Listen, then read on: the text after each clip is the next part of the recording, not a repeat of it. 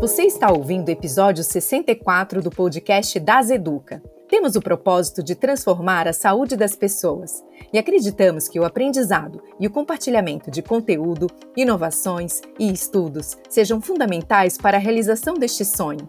Acesse o nosso site daseduca.com.br e conheça a nossa programação.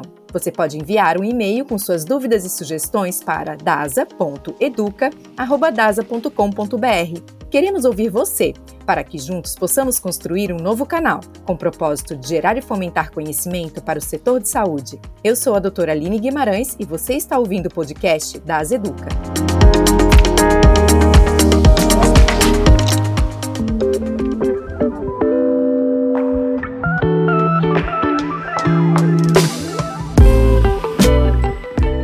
Das coisas que mais chama atenção no setor de saúde é a grande segmentação de sistemas, modelos e práticas de gestão.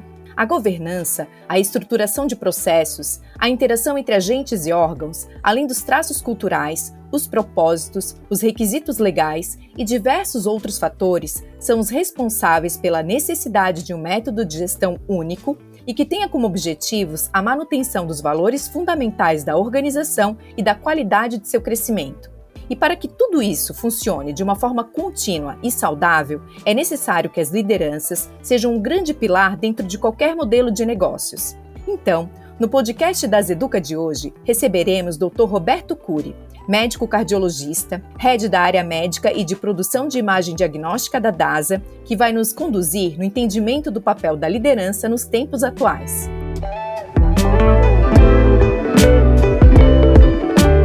Seja muito bem-vindo, Curi. Bom, hoje vamos conversar a respeito de um tema que é muito debatido atualmente, mas que ainda é de certa forma incompreendido, que é a liderança. Em um mundo multicultural como vivemos hoje, principalmente em uma empresa que tem como princípio o apoio à diversidade, nós podemos imaginar a responsabilidade que é exercer a função de líder. Você poderia nos falar um pouco sobre como que você enxerga essa responsabilidade? Primeiro, eu gostaria de agradecer o convite. É um prazer estar aqui falando sobre liderança com todos vocês. Uh, a gente tem, a, eu acho que uma carga maior de responsabilidade nesse momento, não só de diversidade, inclusão e do mundo multicultural, mas do impacto pós-pandemia. Então, a responsabilidade da liderança aumentou e aumentou em muito. Então, precisamos nos responsabilizar, sim, na arte de engajar pessoas, na capacidade de escolher e priorizar, na empatia, na inteligência emocional e na capacidade preditiva. Afinal, o futuro ele não é uma adivinhação, né? e sim uma ciência em que tomamos decisões baseado em dados, baseados em indicadores, com a capacidade de ter uma predição e ser o maior, mais assertivo possível nas nossas decisões. Perfeito, Curi. Tu acabou agora mencionando várias das soft skills, né, que, que acabam sendo é, importantes, são competências muito importantes na, na questão da liderança. Você acha que é, é, que essas competências, né, que são competências mais de caráter mais relacional, elas são muito difíceis de desenvolver? Como que você enxerga isso? Não acho que elas são muito difíceis de desenvolver, mas você precisa ter uma atenção e o foco para poder trabalhar e ter um crescimento desses soft skills, né? Ter uma capacitação. E eu acho que a primeira questão é ter o autoconhecimento. Você precisa ter o autoconhecimento, né, pessoal, rever um pouquinho características da sua personalidade, para que você possa trabalhar isso com foco em empatia, uma comunicação proativa e de alta performance, mostrando respeito de individualidades e organização e também tendo flexibilidade, que eu acho que são algumas características de soft skills importantes para essa nova liderança, para a liderança que o mundo espera a partir de agora. Porque a hard skills são características técnicas que as capacitações formais de educação, dependendo da área de atuação que cada um está se direcionando, é mais fácil de você capacitar. Perfeito, Curi. É, e a flexibilidade, né, que tu mencionou também é muito, é uma competência que acaba sendo muito exigida, né? Foi muito exigida para nós aqui né, nesse momento de pandemia, lidar com esse imprevisível, né? E a gente conseguir ser flexível e se adaptar constantemente. Então, realmente é, tu trouxestes aqui algo muito importante. Curi, você acredita que a liderança é considerada uma das competências mais difíceis de se desenvolver atualmente? Considero que é uma das mais difíceis, sim, principalmente pela essa mudança disruptiva que nós tivemos nesse momento de incerteza com a pandemia. Então, a nova adaptação que envolve uma maior responsabilidade, agilidade na tomada de decisão, um foco constante em inovação e busca de melhoria e resiliência, isso faz com que a gente torne um pouquinho mais difícil desenvolver esses skills de liderança. Para isso, eu volto na questão do autoconhecimento, na visão sistêmica e capacidade analítica, é super importante para a resolução de problemas complexos, você ter pensamento crítico para tentar antecipar conflitos, para predizer futuro e tomar a decisão correta, ou pelo menos mais assertiva. E caso não tome a decisão correta, identificar que o caminho está sendo errado e fazer uma mudança de rota o mais rápido possível, então ter essa agilidade e trazer criatividade, com engajamento e gestão de pessoas e com coordenação de equipe. E quando a gente pensa em coordenação de equipe e gestão de pessoas, acho que nós estamos no momento também de um pensamento não mais hierárquico, mas sim alocrático e meritocrático, valorizando as pessoas, valorizando as entregas, tomando a decisão em grupo e ouvindo não só os pares, como os diretos e toda a organização em que está responsável nessa tomada de decisão envolvendo os principais stakeholders. Excelente, Curi. Bom, tu comentaste aqui da questão dos dados, né, dessa importância da gente também fazer uma gestão e liderar baseado em dados mais concretos mesmo, né? Não ficar só no âmbito da, da intuição, né? E hoje a gente tem tanta tecnologia que nos permite realmente fazer uma, uma liderança e tomar rumos de maneira mais preditiva mesmo, né? Então, realmente é muito importante.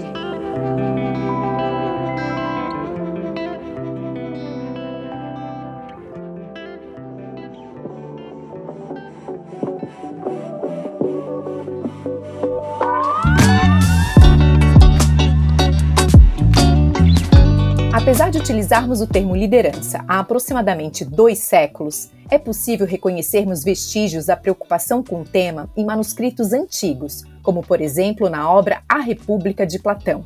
Lá, o filósofo comenta sobre a adequada educação e treinamento de líderes políticos e de filósofos que eram os representantes do pensamento popular.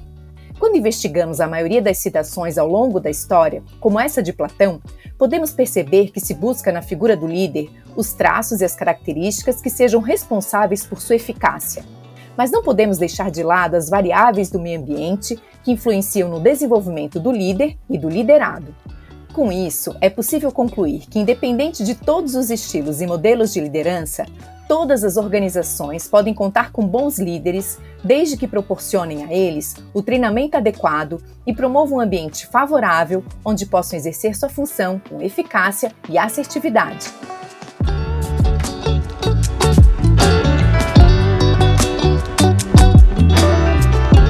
Trazendo um pouquinho agora para a área da saúde, Curi, quais que seriam as especificidades do papel do líder? Bem, acho que em primeiro lugar, quando a gente fala em saúde, é, para mim é, o pilar principal, premissa é, primordial, que é o foco no paciente. A saúde tem que estar centrada no paciente. Qualquer decisão a ser tomada tem que ser a que agregue maior valor na jornada do paciente, impactando na linha de cuidado e desfecho. Acho que é o primeiro ponto. Segundo ponto, sustentabilidade do sistema de saúde.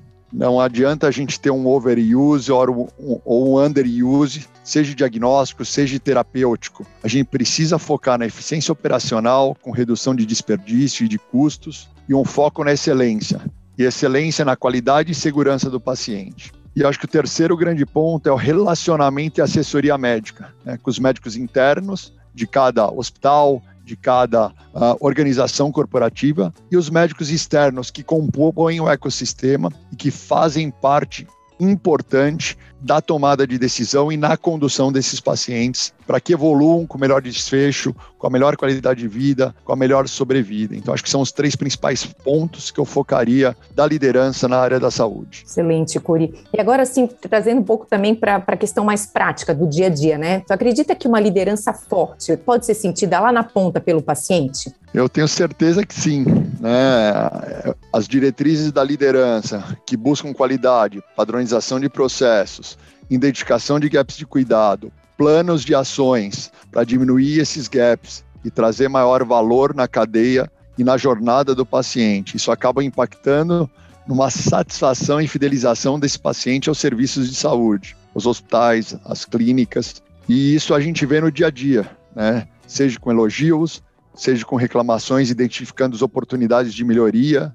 E isso nada mais traz para a gente uma maneira contínua de buscar essa padronização dinâmica, porque o paciente nos traz esses insights e nós temos obrigação de ter uma escuta ativa, comunicação assertiva, identificando esses gaps e podendo trazer uma jornada de maior valor para o paciente tá aí o, o, paciente como protagonista né, de todo esse processo. Excelente, Curi. Em uma pesquisa realizada com a Associação Nacional de Hospitais Privados, indicou que um dos maiores desafios das instituições de saúde está no desenvolvimento das lideranças. Você acredita que o mercado da saúde ainda tem muito a caminhar para ter uma liderança que compreenda as necessidades do setor, ou que essa pesquisa retrata o momento do mundo que está mudando tanto com a tão falada quarta revolução industrial? Em primeiro lugar, acho que a gente tem que analisar esse momento do mundo, né? E o que, trouxe essa tão falada revolução industrial, essa quarta revolução tecnológica, digital, né? E essa transformação disruptiva, né? A gente vive num, num mundo bunny, né, em que traz fragilidade, ansiedade, não linearidade e incompreensibilidade. Quando a gente fala disso, né, fragilidade a gente tem que enfrentar com resiliência e folga, ansiedade, ela pode ser aliviada com empatia, atenção plena. Essa não linearidade necessitaria de, de contexto e flexibilidade, e a incompreensão, a transparência e a intuição. Em relação a, ao desenvolvimento dessas capacidades de lideranças, eu também vejo um, um, grande foco dos principais líderes e principais empresas que a gente tem que ir atrás de atração de talentos, identificação de potenciais líderes para poder, primeiro, mapear, reconhecer e capacitá-los para esse crescimento exponencial com foco no clima e numa cultura organizacional bem robusta. Então, e dessa maneira você cria um planejamento de sucessão em que você consegue, de uma maneira sustentável, crescer de maneira exponencial e pensar a longo prazo na sustentabilidade do sistema de saúde e no crescimento das empresas de maneira corporativa, com projetos de sucessão inclusivos e com foco na diversidade. Excelente, Curi. Então a gente vê realmente as lideranças médicas crescendo muito também nesse cenário, né? A gente tem cada vez mais é, visto, né, os médicos ocupando essas posições, né, no, no, universo corporativo. Isso é muito vantajoso, né, porque traz um olhar realmente diferenciado, né, para toda toda essa assistência que realmente exige esse olhar que vai além só da questão administrativa, né? Esse olhar que o médico tem mesmo, que é difícil até da gente colocar em palavras. Perfeito. Concordo em gênero, número grau com a sua colocação. Eu acho que o médico que vai para essa função executiva, esse papel de liderança, ele já tem um contato prévio com toda a linha de cuidado do paciente, então ele tem esse conhecimento da doença, da fisiopatologia da doença, da terapêutica, do impacto tanto negativo como positivo, com um tratamento, um diagnóstico errado, pode causar ao nosso paciente. Então você consegue ter essa visão um pouquinho mais macro, obviamente, da formação técnica. Aí a gente traz o hard skill do médico para poder incorporar e mergulhar em funções executivas de liderança e trabalhar também esses soft skills, engajamento de time, padronização de processos, flexibilidade, empatia, que é muito importante nessas funções corporativas em que os médicos não, não mais estão se aventurando, mas estão com um destaque sólido na, na maior parte das organizações e grandes corporações de saúde. Exatamente. E onde ficam os gaps, até de formação da nossa parte, a gente busca, né, com, com cursos, com MBAs e tudo mais, que eu acho que acabam complementando também bastante, né, Cori? O mundo é um aprendizado contínuo, independente da área que a gente se dispõe a atuar. Então, nós temos que sempre estar nos atualizando e buscando um aprendizado, buscando inovação, buscando conhecimento e trazendo pesquisa para a gente poder disseminar esse conhecimento para todo o time.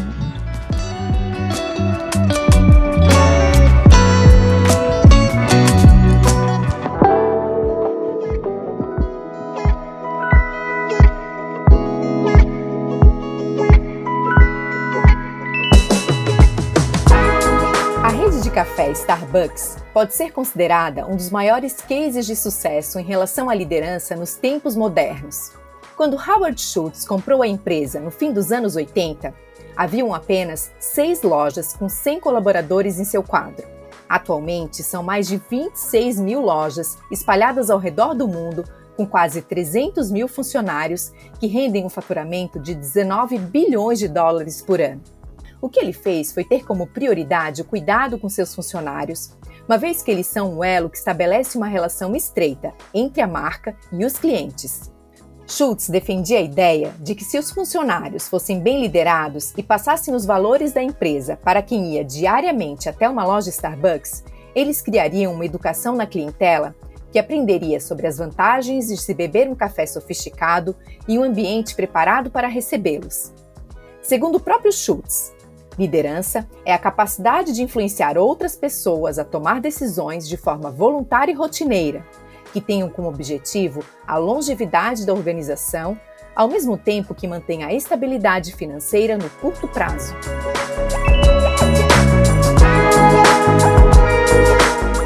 Curi, agora para fecharmos, você poderia deixar uma mensagem para quem nos ouve e que tem interesse em melhorar suas habilidades em liderança ou que quer saber um pouco mais a respeito desse tema? Perfeito. Acho que, em primeiro lugar, é fazer uma reflexão e autoconhecimento. Eu brinco que duas vezes por ano eu, eu, eu tenho um momento de reflexão, autocrítica, autoconhecimento, para ver o que, que a gente pode buscar de melhor em nós mesmos, que é essa, essa transformação pessoal, de características que podem ser trabalhadas vão impactar diretamente na sua vida profissional. Então, acho que essa é a primeira questão. Segundo ponto, existem cursos de capacitação de liderança, não só cursos de longa duração, como de curta duração, que ajudam a trabalhar soft skills, mentoria, coaching.